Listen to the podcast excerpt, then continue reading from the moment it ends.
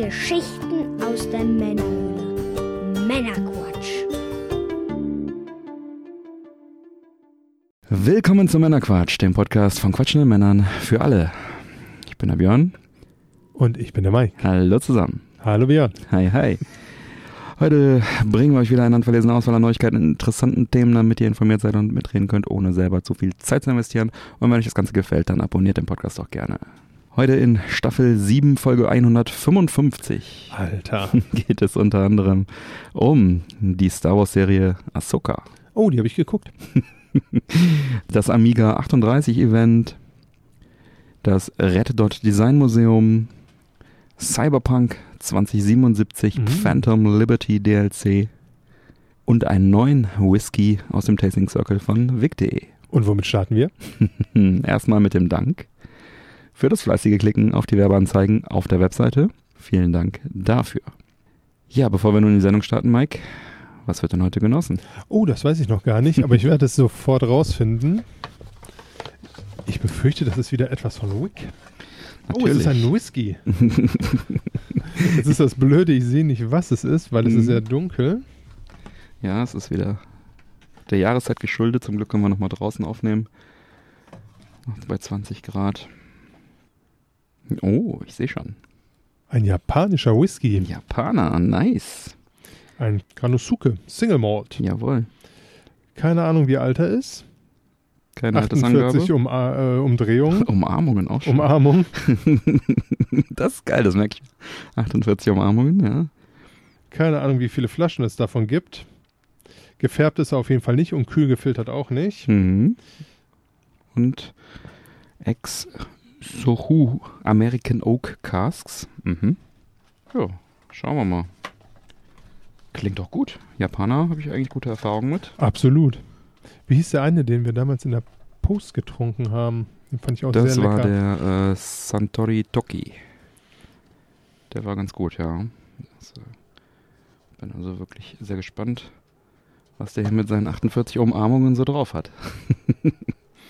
Ich denke, der wird eventuell sogar etwas, oder ich hoffe es zumindest mal, etwas milder sein.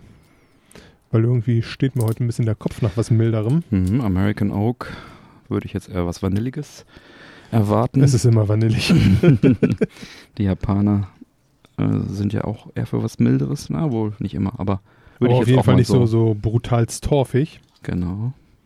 So. Mhm. Und wieder hier nicht geizen, nicht klotzen, kleckern, rein damit. Nicht kleckern, klotzen, ich klotze nie. Egal. So. Also die Funzel anmachen und gucken, wie der so aussieht. Oh ja, richtig schön. Dunkel, ne? Apfelsaft, dunkel, Ja. golden, na, sogar fast orange. Kann natürlich jetzt hier so ein bisschen auch an dem Handylicht liegen, aber ja, schöne Farbe auf jeden Fall. Dafür, dass er nicht gefärbt ist, ne? Mhm. Ist dann schon ein bisschen was, hat er schon ein paar Aromen wahrscheinlich getankt. Flugzeug ist auch wieder da. Natürlich sind sie da. So, mal reinriechen. Erinnert tatsächlich auch ein bisschen an den Toki.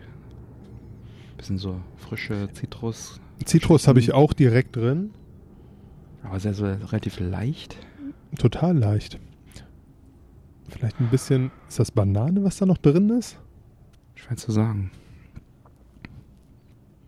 Zitrus ist auf jeden Fall gut. Dafür muss man jetzt ja kein Kenner sein, um Zitrus rauszuriechen.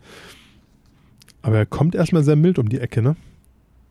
Ja. Riecht jetzt auch nicht sprittig oder ähnliches. Nee, gar nicht. Super, super weich riecht Super er der weich. Nase. Riecht gar keinen Alkohol. Die Shownotes, äh, die Shownotes, hm, die, äh, heute ist aber auch, äh, die äh, Tasting Notes sagen, äh, süß und exotisch in der Nase mit äh, Noten von Toffee und Banane. Da warst du gar nicht schlecht mit der Banane. Stimmt, so eine, aber so eine ganz, Ganz dezente Banane, ne? Bananenschale so, also noch nicht ausgepackte Banane so. Ja, noch keine so, so überreife, sondern so eine leichte, ne? Ja, oder grüne, ja. Ja, Auch so, ja, das Toffee, genau. Das Toffee könnte mich auch an den Toki erinnert haben. Mhm. Na dann. Prost. Pröstchen. Mhm. Mhm. Die 48 Volumen Merkt man. Prozent merkt man, das ist schon stark im Antritt. Dann aber sehr mild. Aber der kommt erstmal wuchtig, finde ich. Ja, kribbelt ein bisschen, ne? Mhm. Aber dann habe ich ihn so ein bisschen schokoladig, Mhm. dunkle Schokolade. Mhm. Der erinnert mich sehr an den Toki. Da musste ich mich auch erst so ein bisschen warm trinken, aber nachher habe ich ihn geliebt. So ähm, viele dezente Aromen. Mhm. Süß und leicht auf der Zunge.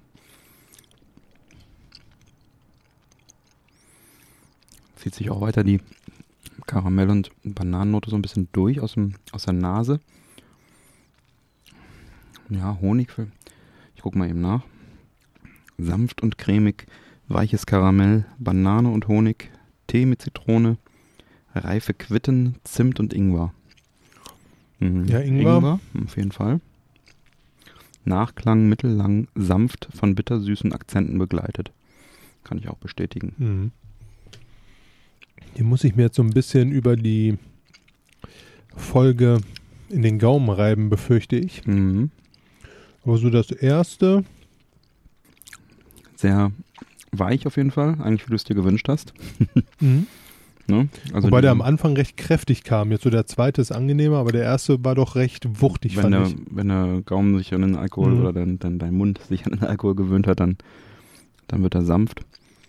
Aber dieses genau cremig, Karamell, Banane, Honig, Tee, Zitrone, so das ist genau bisschen Ingwer. Ja. Schauen wir mal, wie der sich so über die Sendung entwickelt. So, was haben wir denn auf dem Zettel stehen heute? Ahsoka, Wie fandst du es? ja, eine Fernsehserie aus dem Star Wars-Universum auf Disney Plus. Wieder von Dave Filoni. Ist äh, Mitte August gestartet, 23. August. Und jetzt diesen, was war das, Dienstag, glaube ich, ne? Mittwoch, Mittwoch? letzten Mittwoch, vergangenen Mittwoch äh, geendet, die acht Folgen, die es gab. Mhm. sind gelaufen. Die Folgen hatten so zwischen 30 und 40 Minuten, würde ich sagen. Waren gefühlt, genau wie beim Mandalorian, viel zu kurz immer. Ja, das täuscht immer so ein bisschen. Du siehst dann so 50 Minuten auf der Ja. Uhr, aber da ist halt auch ein ewiger Abspann immer noch Ja. dran.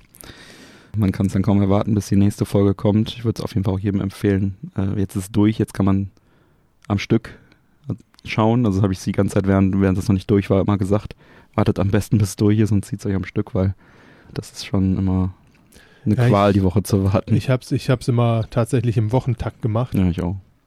Einfach weil die Gefahr zu groß ist, so in meiner kleinen Bubble da gespoilert zu ja, werden. Ja, ja, ja, genau. Ähm, oder YouTube. Wie halten Voll- wir es? Spoilern wir? Spoilern wir nicht? Nee, ich würde sagen, also höchstens die erste Folge, beziehungsweise den, den Globalplot. Ich würde jetzt auch nochmal da so ein bisschen drauf eingehen. Mhm. Ist halt eine direkte Fortsetzung der Animationsserie Star Wars Rebels. Also eine dieser Animationsserien, die es da so gab im Dunstkreis von den Clone Wars. Ahsoka, ne, die Schülerin von Anakin Skywalker. Die hat ja auch schon in The Mandalorian eine Live-Action-Rolle gehabt und spielt einige Jahre nach dem Sieg der Rebellion über das äh, galaktische Imperium und folgt dann halt der Ahsoka Tano, die dann sich auf die Suche nach Ezra Bridger macht. Das ist halt einer dieser Protagonisten aus der aus der Rebels-Serie, der auch ein Jedi ist oder Jedi, Jedi-Begabung hat, also keiner aus dem Tempel, aber ein, ein Schüler eines äh, Padawans, der überlebt hat sozusagen. Geht halt darum, äh, Großadmiral Thrawn, der aus eigentlich aus den äh, aus den Legend-Romanen stammt, aus den 90er Jahren, die also nachdem Disney übernommen, das Ganze übernommen hat, halt zu Legends erklärt wurden und eben nicht Mhm. Canon. Der wurde ja schon dann in der Serie Rebels dann zu Canon, indem er da halt mitgespielt hat Okay. und im Finale dann sozusagen in die Unknown Regions gezogen wurde, mithilfe von Ezra Bridger. Das ist sozusagen das Grundwissen, was man haben sollte vielleicht, äh, wenn man die Serie guckt. Also ich habe mir halt, und das würde ich auch jedem empfehlen, auf YouTube dann halt so eine Zusammenfassung von, äh, von Rebels angeschaut, weil ich eben das nicht ge- Rebels habe ich auch nicht hab. gesehen. Diese ganzen animierten Serien, da werde ich nicht so richtig warm mit. Das habe ich ja bei im Prinzip bei allen anderen Clone Wars Sachen auch immer gemacht. Manchmal habe ich mir die wichtigsten Folgen angeschaut, manchmal habe ich mir die Zusammenfassung angeschaut. Und da lernt man dann halt so ein paar, sag ich mal, Grundprämissen für die Serie auch kennen. Ahsoka ist ja auch in Clone Wars, wird da ja auch noch sehr, sehr groß äh, beleuchtet in verschiedensten Farben. Und ja, genau, also sie, ähm, es gibt halt Gerüchte, dass Thrawn zurückkehrt aus diesen Unknown Regions, der halt noch in den Clone Wars Zeiten äh, da äh, halt verschollen ist sozusagen. Und sie wollen halt zum einen Ezra Butcher der mit ihm zusammen sozusagen verschollen ist, finden und retten und zum anderen halt verhindern, dass Thrawn zurückkommt. Und die haben aber keinerlei Anhaltspunkte, was da genau Sache ist und ja, stochern dann so rum und treffen dann auf allerhand äh, Pro Protagonisten. Unter anderem halt die ganze Ghost Crew ist mit dabei. Das ist halt das Schiff aus Rebels und da sind halt verschiedene Mitglieder der Crew und die spielen halt auch größtenteils mit. Auch Sabine Wren, die ehemalige Padawan-Schülerin von Ahsoka, ist wieder mit dabei. Sie hat eine Verbindung zu diesem Darksaber, der aus Mandalorian. Ihr Verwandter aus früheren Zeiten war der erste Mandalorianer, der ein Jedi war und hat halt diesen Darksaber geschwungen. Und sie war halt, ist halt die Nachfahrin, hat ihn auch geschwungen und hat ihn verloren und nee, hat, es, hat, ihn, hat ihn also abgegeben, freiwillig. Und, und dann hat er in Mandalorian eine Rolle gespielt und spielt jetzt hier keine Rolle mehr, aber das äh, war die. Die spielt hier auch wieder mit.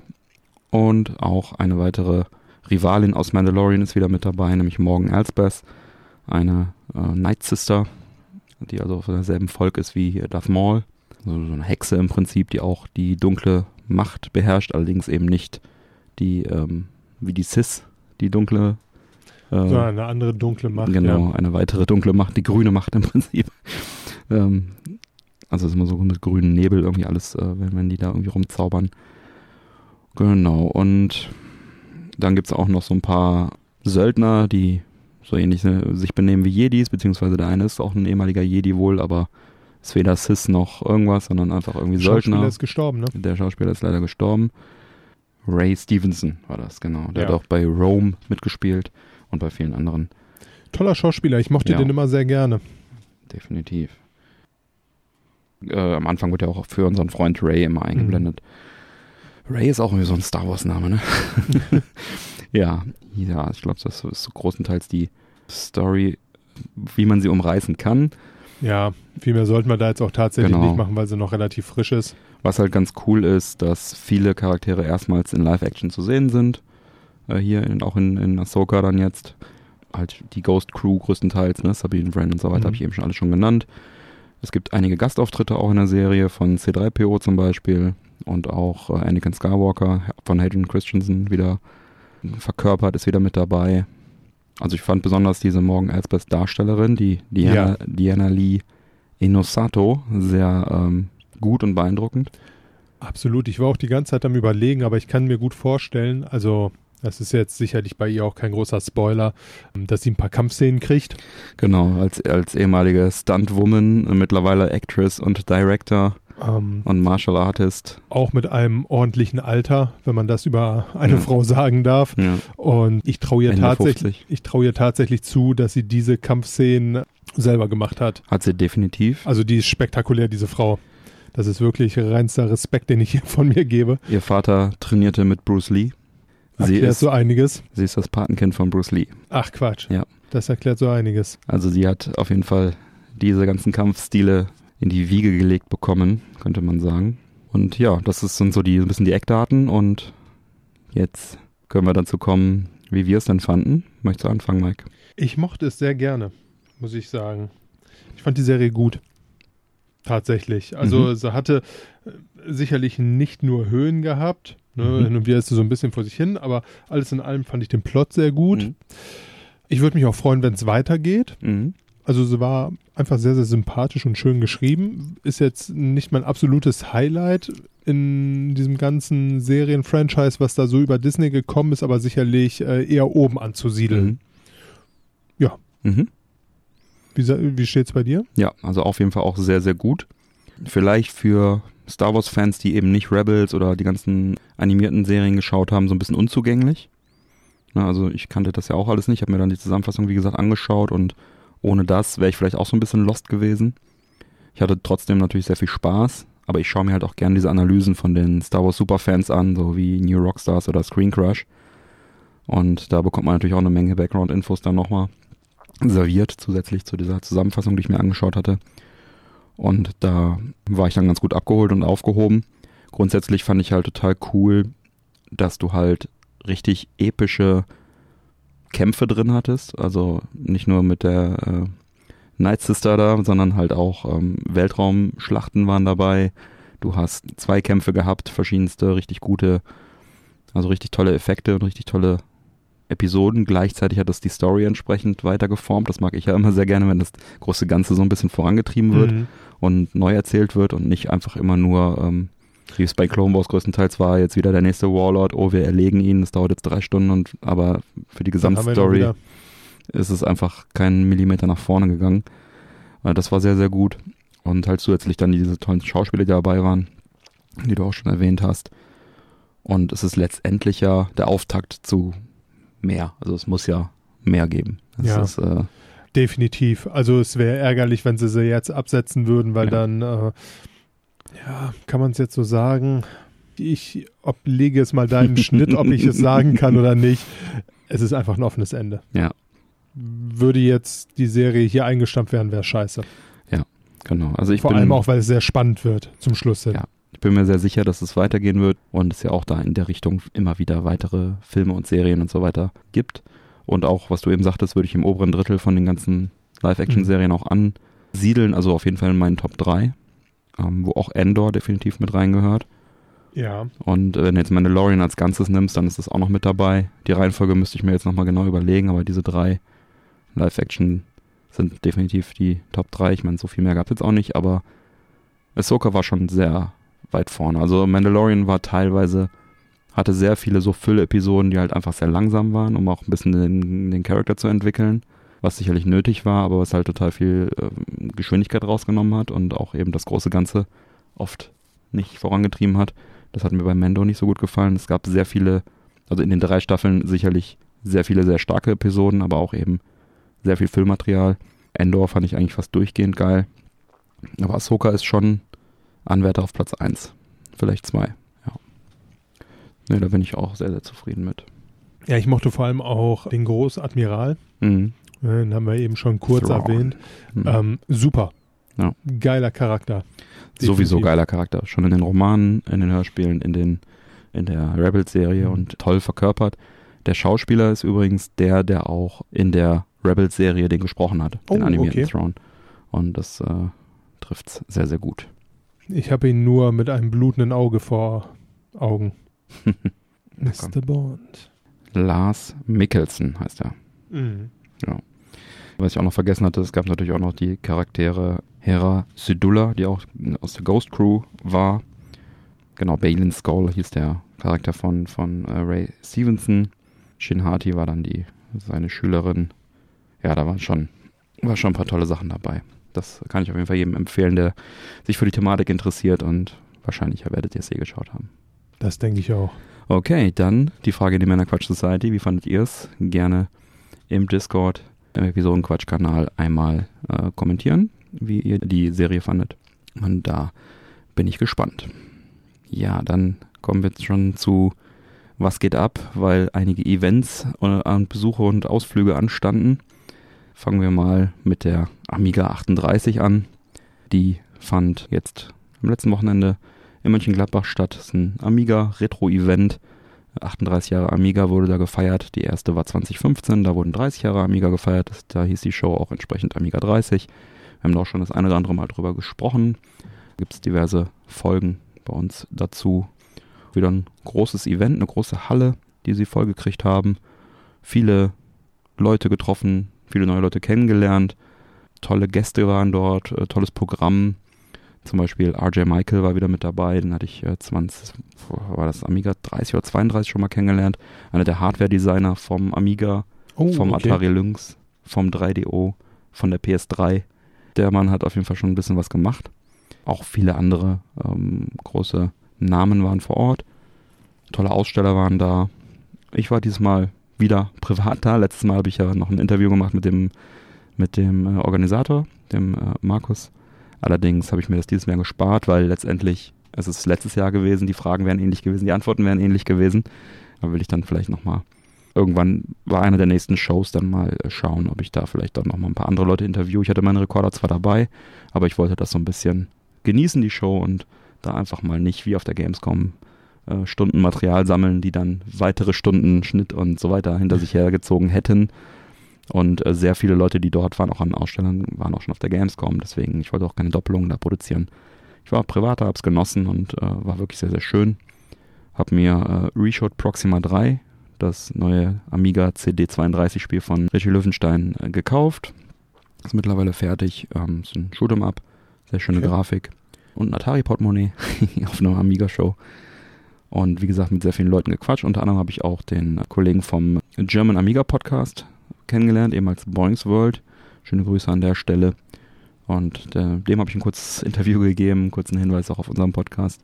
Werde ich dann auch mal in den Shownotes verlinken, die Sendung von ihm. Wenn man sich für Amiga-Spezialthemen sozusagen interessiert, ist das definitiv eine Empfehlung. War auf jeden Fall wieder ein, ein richtig schönes Event, viel zu schnell vorbei. Diesmal nur den Samstag, sonst hatten sie mal zwei Tage. Die Webseite ist auch cool, das ist so eine ähm, Amiga Workbench nachempfundene Oberfläche.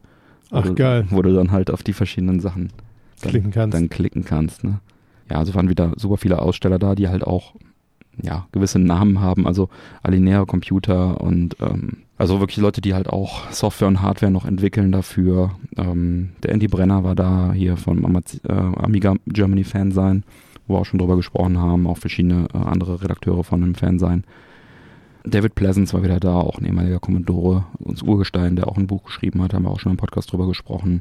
Individual Computers, ähm, der macht äh, so Turbokarten und sowas für den Amiga, den, von der hat uns mal vor vielen, vielen Jahren so zwei Tassen für den Podcast gegeben. Erinnerst du dich noch, so schwarze Ja. Tassen?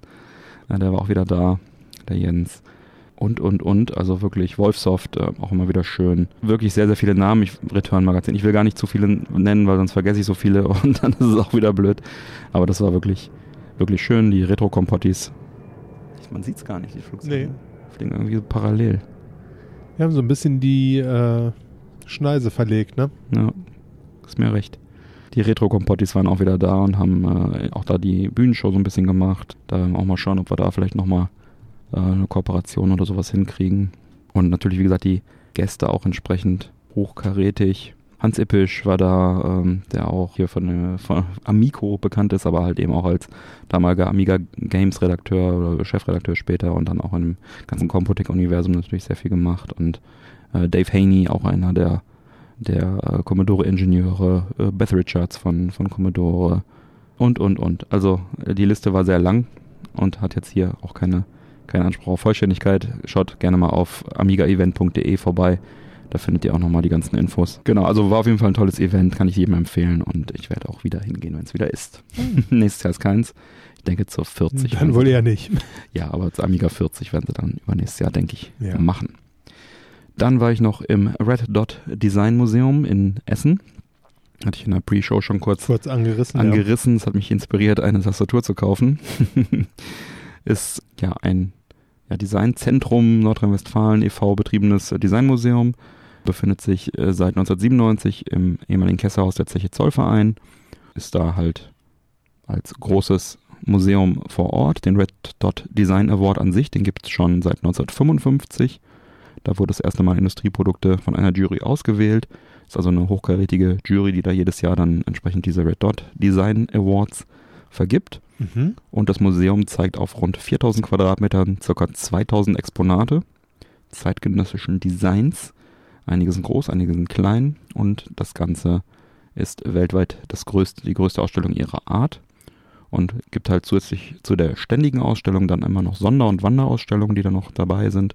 Auch aktuelle Designtrends werden da quasi äh, beleuchtet. Ähm, momentan die Sonderausstellung ist halt einfach das letzte, alle Produkte, die im diesem Jahr oder im letzten Jahr, ich glaube im letzten Jahr, äh, den Award bekommen haben, so dass du da halt einmal den Blick auf genau das aktuelle, die Ja. aktuelle Runde hast quasi und dahinter dann die so eine Art Best-of nach verschiedenen Kategorien und das ist halt nicht nur sind nicht nur irgendwelche Computergeschichten da, sondern also wirklich alles. Von da hängt ein Auto an der Decke, aber halt auch irgendwelche ähm, Kochgeräte, irgendwelche Okay. Waschmaschinen, irgendwelche, also so, so, so ein Fahrrad, äh, womit man auf dem Wasser fahren kann, war dabei, ähm, so eine Art Helikopter war dabei, aber halt auch eben Mäusetastaturen, ähm, wirklich alles, was du dir vorstellen kannst, Cool, was halt okay. äh, ausgezeichnet wird für besonderes Design. Ich besitze tatsächlich auch einige Produkte und wusste ich gar nicht, dass die diesen Award bekommen haben. Und- Design ist überall. ja, und das ist halt auch echt ganz schön, weil die diese Produkte halt auch einen entsprechenden äh, Anspruch haben. Warum ich da auch unter anderem war, ich wollte mal gerne sehen, äh, ob der Analog Pocket da irgendwo ausgestellt Und? wurde. Leider nicht, leider nicht äh, physisch. Ich ähm, musste ihn in einem Designbuch suchen. Vom vorletzten Jahr war es dann. Weil sie, wie gesagt, nur so eine Auswahl an den vergangenen Sachen Mhm. dabei haben, aber halt dann jetzt alle vom letzten Jahr und da war er halt nicht dabei. Weil er kam ja zur Pandemie quasi, dann wurde er verschoben und so Ja. weiter. Deswegen, also er kam erst, ist jetzt erst verfügbar, aber war halt schon vorher da. Aber halt, ich habe diverse Logitech-Tastaturen gefunden, was mich unter anderem inspiriert hat, auch eine davon nochmal zu kaufen. Es ist ein Hands-on-Museum, das heißt, man kann eigentlich auch fast alles da anfassen und angrabbeln, was dort ist. Da hingen fette Grafikkarten an der Wand, ähm, Fernseher, alles Mögliche. Und man kann es halt wirklich alles anschauen und angrabbeln. Und es gibt ein paar Sachen, die sind in Vitrinen, ein paar Sachen, die sind sozusagen hochgehängt oder so. Oder es gibt zwei, drei Sachen, da ist so ein, eine Absperrung drum, weil dieses äh, dieser Helikopter, da soll man, glaube ich, nicht rein. aber, aber sonst kann man das eigentlich alles auch anfassen und, und angucken und erleben. Es gab eine Apple-Sonderausstellung noch zusätzlich, wo halt die ganzen Apple-Design-Geschichten äh, vorgestellt wurden und äh, so ein bisschen beleuchtet wurden. Ja, die sind natürlich einfach maßgeblich. Also egal, wo du hinguckst, Ja. Apple Design ist Apple Design. Ja. Ne? Was mich auch, wo ich drauf gestoßen bin, so ein, ein Laptop-Stand, der also ein, den Laptop so ein bisschen, weißt du, diese, Mhm. diese, diese, einfach diesen Ständer, die den Laptop so höher stellen, wo du dann, äh, wo du dann einfach besser auf Augenhöhe ist, der so ein bisschen gebogen ist, Ja, ja. dass du dann einfach besser drauf gucken kannst. Da gibt's ja hunderte. Hatte auch einer diesen Design Award bekommen. Habe ich mal nachgeschaut und ja, der ist tatsächlich ziemlich cool. Den kriegt man in Deutschland tatsächlich nur bei otto.de. Ich kann es trotzdem mal verlinken. Ähm, der hat halt ein eingebautes Dock im Ständer. Okay. Ne, das heißt, äh, bei, gerade bei Apple-Produkten ist es immer ein bisschen schwierig, ein cooles Dock zu bekommen, was dann auch entsprechend mh, die Sachen gut durchschleift mit der entsprechenden Leistung und so Ja. weiter, dass du genug Anschlüsse dann auch hast. Und das ist halt einfach da in dem Stand mit drin, dass du also ein Kabel in den Stand machst und die anderen Sachen packst du dann einfach deinen Monitor und so, packst du an das Dock und du kannst dann halt deinen Laptop relativ äh, schnell mitnehmen, Okay, aber hast halt die ganzen Sachen in diesem Stand. Ist eigentlich ziemlich, ziemlich genial, auch schön verarbeitet und so weiter. Und ja, solche Sachen. Da wird also auch neben Design so ein bisschen die Funktion gekürt. Also wenn du die Ja. perfekte Fusion aus Design und Funktion hast, dann kriegst du auch so ein, so ein Kuckuck Red Dot Design Award. Ja, lohnt sich auf jeden Fall so ein Besuch. Das war sehr cool. War auch echt nicht teuer. Ich glaube, 6 Euro oder so hat der Eintritt gekostet. Echt nichts. Ich habe jetzt diese Ruhrtop-Card noch. Da zahlt man einmal 50 Euro und kann in sehr viele Museen und so weiter zum halben Preis oder komplett Mhm. kostenlos rein. Das war jetzt kostenlos. Hm. Und Binarium ist auch dabei. Boom. Und dann war auch einmal Moviepark und so dabei. Also lohnt sich auf jeden Fall. Äh, allein der Moviepark ist, glaube ich, schon regulär 40 Euro mittlerweile. Und ja, lohnt sich. Wenn man in der Gegend ist, mhm. Zollverein kann man eh noch viel andere Sachen auch erleben. Dann sollte man sich das mal geben. Also hat auch nicht ewig gedauert. Ich glaube mal zwei Stunden, zweieinhalb Stunden War ist man da, durch. ist man da durch, ganz gemütlich. Man kann sicherlich mehr Zeit da verbringen, aber äh, das ist eigentlich ganz angenehm. Und noch der Hinweis auf der Internetseite, werde ich auch verlinken, red.designmuseum.de. Da gibt es auch sehr, sehr viele Bilder und Berichte und ähm, Beschreibungen zu den ausgezeichneten Produkten. Und es gibt auch immer so Designbücher, so Jahrbücher, die kann man auch kaufen. Aber auf der Webseite kann man auch sehr viel finden. Das äh, könnte sich lohnen, da auch mal nach, nachzuschauen. Ja, und die Frage in die Männer Crash Society, Red Dot Design Museum, ist das was für euch? Wart ihr da schon mal? Schreibt es auch gerne in die Crash Society im Discord. Jo, dann kommen wir zum angespielt slash angeschaut. Angespielt habe ich Cyberpunk 2077 Phantom Liberty, das ist das DLC zu Cyberpunk 2077, Mhm. ist seit dem 26. September draußen. Ich hatte netterweise eine Vorabversion bekommen, also da vielen Dank an CD Projekt Red für die Bereitstellung des Testmusters. Und kurz vorher kam auch der Patch 2.0 raus, nämlich am 14. September, so dass das Ganze dann ein großes neues Feature-Set dann bietet. Einmal halt der Patch 2.0, der schon Mhm. sehr, sehr viele neue Features und Bugfixes dann für die Standardversion beinhaltet, plus dann entsprechend Phantom Liberty der neue Content. Ich fange mal kurz mit dem Patch 2.0 an, was es da alles gab. Bei dem Patch 2.0 hätten wir zum einen das neue Polizeisystem, das, jetzt ein bisschen intelligenter ist und ein bisschen nachvollziehbarer ist. Dann haben wir Fahrzeugkampf komplett neu mit drin, also dass man auch während der Fahrt schießen kann und es gibt diverse Fahrzeuge, auch neue Fahrzeuge und Motorräder, die dann entsprechende Waffenfähigkeiten auch haben. Dann äh, Kampf-KI generell verbessert, Veränderung äh, am Netrunning, da wurden neue Vorteile hinzugefügt, zum Beispiel das Rebalancing der Speicherkosten und so weiter. Auch sonst am Gameplay wurde da einiges im Detail noch verbessert. Eine der größten Änderungen ist der Vorteils- und Fertigkeitenbaum, Äh, der wurde komplett gerebalanced und neu gestaltet. Das heißt, die Fähigkeiten, wenn man nach dem Update dann äh, startet, werden komplett resettet und man hat alle Fähigkeitenpunkte neu zu verteilen. Der ist halt, ich weiß nicht, ob er besser ist, er ist auf jeden Fall anders. Was mich halt ein bisschen daran gestört hat, war, dass ich wirklich das Ganze äh, neu verteilen musste und man sich dann erstmal stundenlang Gedanken machen muss, was möchtest du denn jetzt noch neu leveln und neu balancen. Wenn du das Mhm. über 40, 50 Spielstunden machst, dann weißt du ungefähr, wo die Reise hingeht. Jetzt war es halt Anfang ist erstmal, ätzend, ne? genau, jetzt war es halt erstmal so gucken, wo führen diese Bäume hin, was können die, was brauche ich vielleicht, wie spiele ich eigentlich. Habe ich erstmal eine halbe, dreiviertel Stunde mit diesem äh, Neuverteilen der, der Perks da äh, Ah, okay. verbracht. Das war ein bisschen anstrengend. Also ein Vorteil ist, man kann es jederzeit wieder rückgängig machen dieses Mal. Also du musst, vorher musste man irgendwie bei einem Cyberdog, was ich, äh, Geld bezahlen, 10.000 Geld, um den Baum zu resetten. Jetzt kannst du halt jeden Perk sozusagen setzen, aber auch wieder wegnehmen und dann woanders hinsetzen. Okay, das ist cool. Das ist cool. Das, das heißt, man kann auch so ein bisschen ausprobieren und es ist dann weniger, ähm, weniger frustrierend, äh, was das angeht. Aber es war trotzdem ein bisschen nervig, das alles neu Mhm. zu äh, balancen, weil die Cyberware jetzt auch anders funktioniert. Dann, natürlich gibt es auch neue Waffen und so weiter, neue Ausrüstung. Da muss man dann erstmal schauen, was man da so braucht. Ja, also wie gesagt, sehr viele Designveränderungen, neue Radiosender, äh, natürlich Bugfixes, Stabilitäts- und Performance-Verbesserungen. Auf dem PC dann auch nochmal Support für NVIDIA DLSS 3.5 und diverse andere äh, schicke, äh, schmackhafte Grafikgeschichten. Bei der Stabilität und Performance muss ich sagen, ja, es stürzt nicht mehr ab. Aber ich hatte erstmal das, das Update auch äh, installiert, ohne dass ich das D DLC installiert hatte. Und dann hat er erstmal mein altes Safe Game nicht mehr geladen. Ach, Das war ein bisschen nervig, weil ich hatte, ich hatte es ja schon berichtet, quasi da aufgehört zu spielen, wo ich nicht mehr zurück in die Open World konnte. Also so, sag ich mal, eine Stunde vor Ende. mhm. Und das war sozusagen auch mein erster Task, äh, das Spiel dann einmal nochmal zu beenden regulär, um dann den DLC zu starten. Muss man nicht, aber äh, wollte ich für mich. Das heißt, ich habe erstmal fast eine Stunde gerebalanced und dann, Festgestellt, ich- dass es nicht läuft. dann nee, nee, das, äh, das habe ich schon vorher festgestellt, aber dann hätte ich nochmal eine Stunde spielen müssen und dann hätte ich erst äh, mit dem DLC starten Mhm. können. Dadurch, dass das Safe Game nicht mehr ging, musste ich also ein Stückchen vorher anfangen. Zufällig bei der allernervigsten Mission im ganzen Spiel, wo man irgendwie so einen Popstar da irgendwie von einem, von einem Stalker retten muss, wo sozusagen tausend Passanten sind, so, so, so stealth-mäßig. Und du musst halt die ganze Zeit gucken und irgendwann attackiert er und du musst dann super schnell da sein. Darfst aber auch nicht zu nah ran. Und das ist mir schon beim Original, beim ersten Mal spielen schon auf die Nerven gegangen, weil ich dreimal probieren musste. Und genau das, da bin ich dann wieder gelandet. Das heißt, so nach, äh, keine Ahnung, zwei Stunden, also Rebalancing Mhm. plus Mission neu spielen plus bereit sein für ein bisschen Cyberware und so nachrüsten, konnte ich dann das Spiel beenden. Dann war ich bei dreieinhalb Stunden und dann konnte ich den DLC anfangen, zu dem ich dann jetzt auch komme.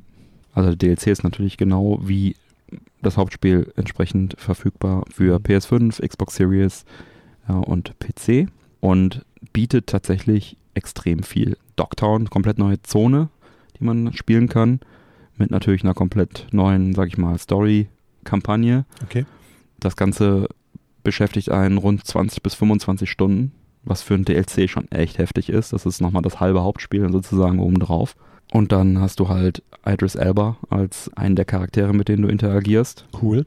Es geht halt so in Richtung, ja, so Geheimagenten-Kram, ne? Irgendwie, du musst die Präsidentin retten, aber weiß nicht, wem du trauen kannst. Und ähm, also eine sehr spannende und sehr coole Story bis jetzt. Also ich habe jetzt circa, ich würde mal schätzen, sechs, sieben Stunden im DLC drin. Also noch relativ am Anfang. Insgesamt halt jetzt ungefähr zehn Stunden reingesteckt mit dem Ganzen, was ich eben noch erzählt habe. Und schon sehr cool. Also auch, das Spiel ist halt mittlerweile einfach fertig. Mhm. Das merkt man.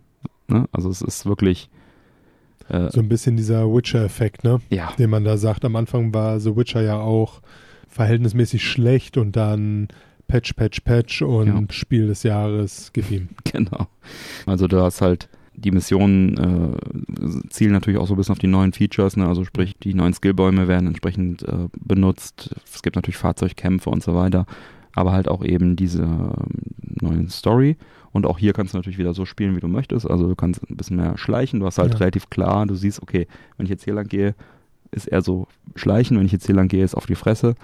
Wie im Hauptspiel eigentlich auch. Und das, das liegt mir eigentlich ganz gut, dass ich den auf die Fresse Weg immer wählen kann und trotzdem weiterkomme. Und es gibt natürlich auch neue, ein neues Level Cap, also von 50 auf 60. Und das bedeutet natürlich auch, dass man jetzt auch nicht total super stark ist. Ne? Also du hast halt, du bist halt wieder in der Welt wieder der Normallos der Norm Ja, genau. Also man ist natürlich schon mit, wenn man Max-Level hatte, natürlich schon jetzt nicht der Schwache, aber auch durch das ganze Rebalancing des, des äh, Fertigkeitenbaums ist man dann schon auch verwundbar und so komplett imbar, wie man so schön sagt. Größte Ding ist natürlich der neue Distrikt, ne? Ähm, dieses äh, Dogtown und die vielen neuen Charaktere, mit denen man halt dann interagiert und was eigentlich auch noch eine schöne Neuerung ist, das hatte ich eben noch vergessen, ist, dass man, ähm, die Kleidung ist jetzt nicht mehr elementar für die Panzerungswerte zuständig. Also du kannst jetzt einfach, die Kleidung ist jetzt mehr so Cosmetic mhm. und die, ähm, äh, deine Cyberware ist jetzt mehr so für, äh, für Panzerung und so zuständig. Das heißt, du kannst ja jetzt also die Sachen anziehen, die, die du cool findest. Vorher war es halt so, wenn du irgendwie coole Klamotten anhattest, warst du mitunter einfach ein paar Punkte schwächer und hast dich dann für den Kampf nochmal schnell umgezogen. Das ist jetzt äh, entsprechend dann nicht mehr nötig. Ja, zu deiner Story will ich jetzt auch wirklich nicht zu viel spoilern. Ich kann halt nur sagen, bis jetzt ist es echt sehr cool. Und ich habe jetzt auch noch keinen von diesen, äh, was ich überall gelesen habe, super großen Story-Twists erlebt, aber ich kann mir schon an sehr vielen Stellen vorstellen, wo es da vielleicht in diese Richtung gehen könnte. Mhm. Und bin sehr, sehr gespannt, weiter zu spielen und wie es dann wirklich weitergeht, das weiter zu erleben. Bis jetzt auf jeden Fall Daumen hoch kann man definitiv machen. Sollte man wahrscheinlich sogar. Sollte es nochmal eine Game of the Year Edition physisch geben, werde ich mir die auf jeden Fall auch nochmal kaufen. Ich habe ja die Standardversion quasi und dann jetzt mit dem digitalen DLC dabei. Das Spiel lohnt sich einfach, hat sich vorher schon gelohnt ohne Ende. Ähm, und weil jetzt nochmal mehr. Jetzt einfach nochmal mehr. Idris Elba, auch äh, Keanu Reeves ist wieder mit dabei, also cool. ist auch jetzt in dem DLC weiterhin komplett aktiv dabei. Einfach bombastisch. Also auch was an Action da jetzt schon in den ersten Stunden abgefeuert wurde. Das ist schon, man ist wieder sofort drin in der, in der Action bei Night City und einfach ein richtig krasses, tolles Spiel. Kann man machen. Dazu noch ein kleinen, äh, kleines Add-on, sag ich mal. Es gibt nämlich gerade in der ARD-Mediathek noch eine Dokumentation zu Cyberpunk. Okay. Nennt sich Inside the Game, Cyberpunk 2077 Phantom Liberty und beleuchtet so ein bisschen die Odyssee, die die Entwickler durchgemacht haben. Also mit Interviews von den Entwicklern und viel Videomaterial dazu, wie sie halt damals das erlebt haben, dass sie da so gescheitert sind an äh, ihren eigenen Ansprüchen und dass es nicht rechtzeitig fertig wurde und der Druck, der dann ausgeübt wurde auch. Und da ist auch ein, ein, ein deutscher Leveldesigner, das ist glaube ich, oder Programmierer, der auch da sehr viel interviewt wird, der also damals dann äh, in, in Polen lebte, mittlerweile wieder aber in Berlin lebt, wie er das so erlebt hat und gibt schöne Einblicke, man bekommt so ein bisschen Verständnis dafür, was die Jungs so durchgemacht haben und äh, auch ein paar schöne Bilder dabei. Endet zeitlich auf der Gamescom diesen Jahres, die mhm. Doku. Geht eine Stunde 15, wie gesagt, kostenlos in der ARD Mediathek und äh, werde ich auch mal in den Show Notes verlinken, kann ich auf jeden Fall empfehlen, das mal anzuschauen. Das hat jetzt, also Doku ist vielleicht ein bisschen viel gesagt, man könnte auch sagen, es ist ein, ein Promo-Video für, für das Spiel bzw. für das Studio weil Doku, also es deckt jetzt nichts auf oder hat jetzt keinen keinen tieferen Anspruch, da irgendwie was zu beleuchten oder es ist halt einfach ja ein Begleitvideo, mhm. ne? Also man bekommt halt schon ein Gefühl, wie die sich gefühlt haben, auch wenn man vielleicht in der Branche schon so ein bisschen unterwegs war und das so ein bisschen nachvollziehen kann und ist ein sympathisches Filmchen, sag ich mal. Oh, also es ist, ist ganz schön. Es ist nicht besonders kritisch, es ist nicht besonders, mhm. Äh, es gibt jetzt keine neuen Erkenntnisse. Es ist, Aber äh, es ist mal so ein netter Blick hinter die Kulissen. Auf jeden Fall. Äh, hab mir das gerne angeschaut. Die Stunde war gut investiert und ist kostenlos. Also oh. kann ich an der Stelle einfach auch empfehlen. Und auch die Frage in die Männer Quatsch Society. Cyberpunk 2077 Phantom Liberty. Habt ihr es schon gespielt? Wie sind eure Eindrücke? Teilt gerne in der Männer Quatsch Society im Discord-Kanal und vielleicht auch, ob ihr das Hauptspiel mittlerweile mal gespielt habt. Ja, dann äh, bleibt mir noch ein äh, Hinweis. Das European Jackfest, das, äh, der Retro-Event eures Vertrauens, zufällig von mir organisiert wird, findet am 21. und 22. Oktober in Kleinbruch zwischen Mönchengladbach und Düsseldorf statt. Noch einfach der Hinweis, wenn ihr Bock habt, kommt vorbei. Mike wird auch da sein. Letzter Stand war Sonntag. Mal gucken, ob sich das nochmal ändert. Dabei sollte es so eigentlich viel, bleiben. So viele Tage gibt es nicht. Äh, Samstag und Sonntag findet es statt. Wir haben ein paar Turniere, wir haben Verlosungen, wir haben äh, Spaß, wir haben Retro. Kommt einfach vorbei, bringt euer Lieblings-Retro-Gerät mit oder eben nichts. Lasst euch einfach so berieseln. Ja, habt Spaß. Auf ejackfest.de gibt es alle Infos. Schaut euch da die Galerie an, dann kriegt ihr einen guten Eindruck, was da abgeht. ejackfest.de Gut, dann hätten wir das und dann ist jetzt noch die Frage, Mike, wie schmeckt uns denn jetzt dieser Kanosuke Single Malt aus Japan? Er ist auf jeden Fall einer der interessanteren, Mhm. die wir hier haben. Oder hatten bisher, finde ich. Er ist sehr zitronig, was ich jetzt nicht so richtig geil finde. Mhm. Aber alles in allem schmeckt er mir ganz gut. Mhm. Ich muss auch sagen, also ich habe mich ein bisschen warm getrunken. Ich finde ihn sehr angenehm. Und genau gerade dieses, na nicht das Zitronige, aber dieses, dieses Gefällige, dieses Weiche, dieses Honig, ja, was ist da alles drin? Diese ganzen weichen Aromen. Ich kann es nicht mal genau benennen. Cremig, weich, Karamell, Honig, Ja, die kommen gut, ne? bisschen Zitrone. Der Ingwer am Ende, dieses Mhm. leicht, leicht scharfe am Ende. Ja. Das gefällt mir richtig gut. Und ich glaube, ich könnte mich daran warm trinken und vielleicht auch ein Fläschchen kaufen. Aber da müsste ich erstmal den Preis für wissen. Dann werde ich jetzt mal nachschauen. Würde es bei dir eine Flasche werden? Hm.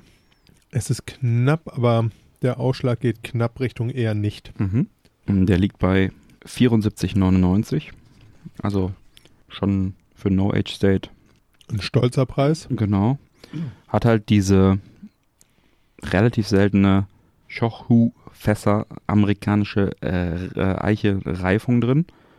Hm, Was auch mal so eine Note noch gibt, die man vielleicht nicht so kennt. Äh, Tasting Circle hat man ja auch die 10% Rabatt. Das heißt, da wird es dann also auch nochmal ein bisschen günstiger. Also kann man machen.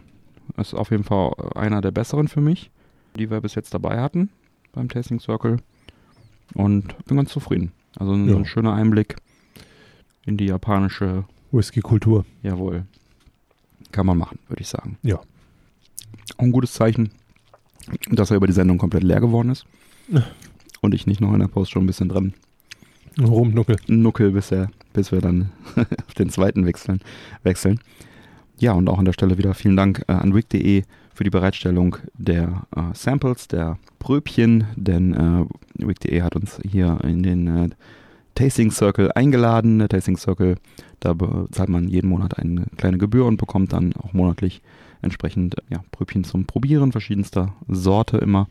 Und wenn ihr auch da Mitglied werdet und werden möchtet, dann schaut bei wig.de vorbei, werde ich in den Shownotes wie immer verlinken und dann könnt ihr das Ganze mit uns zusammen probieren, genießen, fachsimpeln und so weiter.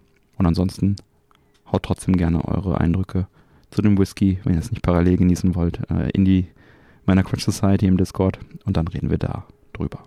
Gut, dann würde ich sagen, schreiten wir mal zur Abmoderation. Alle Unterstützer bleiben nach dem Abspann noch dran, bekommen dann noch die exklusive Postshow mit weiteren Themen. Neue Folgen Männerquatsch erscheinen jeden ersten und dritten Montag im Monat. Alle Links zur Sendung findet ihr auf unserer Webseite. Erfahrt außerdem auf männerquatsch.de im Bereich Unterstützung, wie ihr den Podcast am besten unterstützen könnt. Ich lade euch ein, dort zu schauen, was für euch dabei ist. Es gibt viele Möglichkeiten, uns zu unterstützen. Zum Beispiel die Affiliate-Links oder eben auf die Werbeanzeigen auf der Webseite klicken und die Angebote dahinter zu entdecken. Das bringt auf Dauer eine solide Unterstützung für uns, ganz ohne Geldeinsatz für euch. Klicken tut nicht weh. Versucht's doch gleich einmal. Vielen Dank für eure Unterstützung. Auch vielen Dank an alle Unterstützer auf Patreon, denn ohne euch wäre das Ganze hier so nicht möglich. Bleibt mir zu sagen, bitte empfehlt uns weiter. Vielen Dank für die Aufmerksamkeit. Auf Wiederhören und bis bald. Peace. Ciao.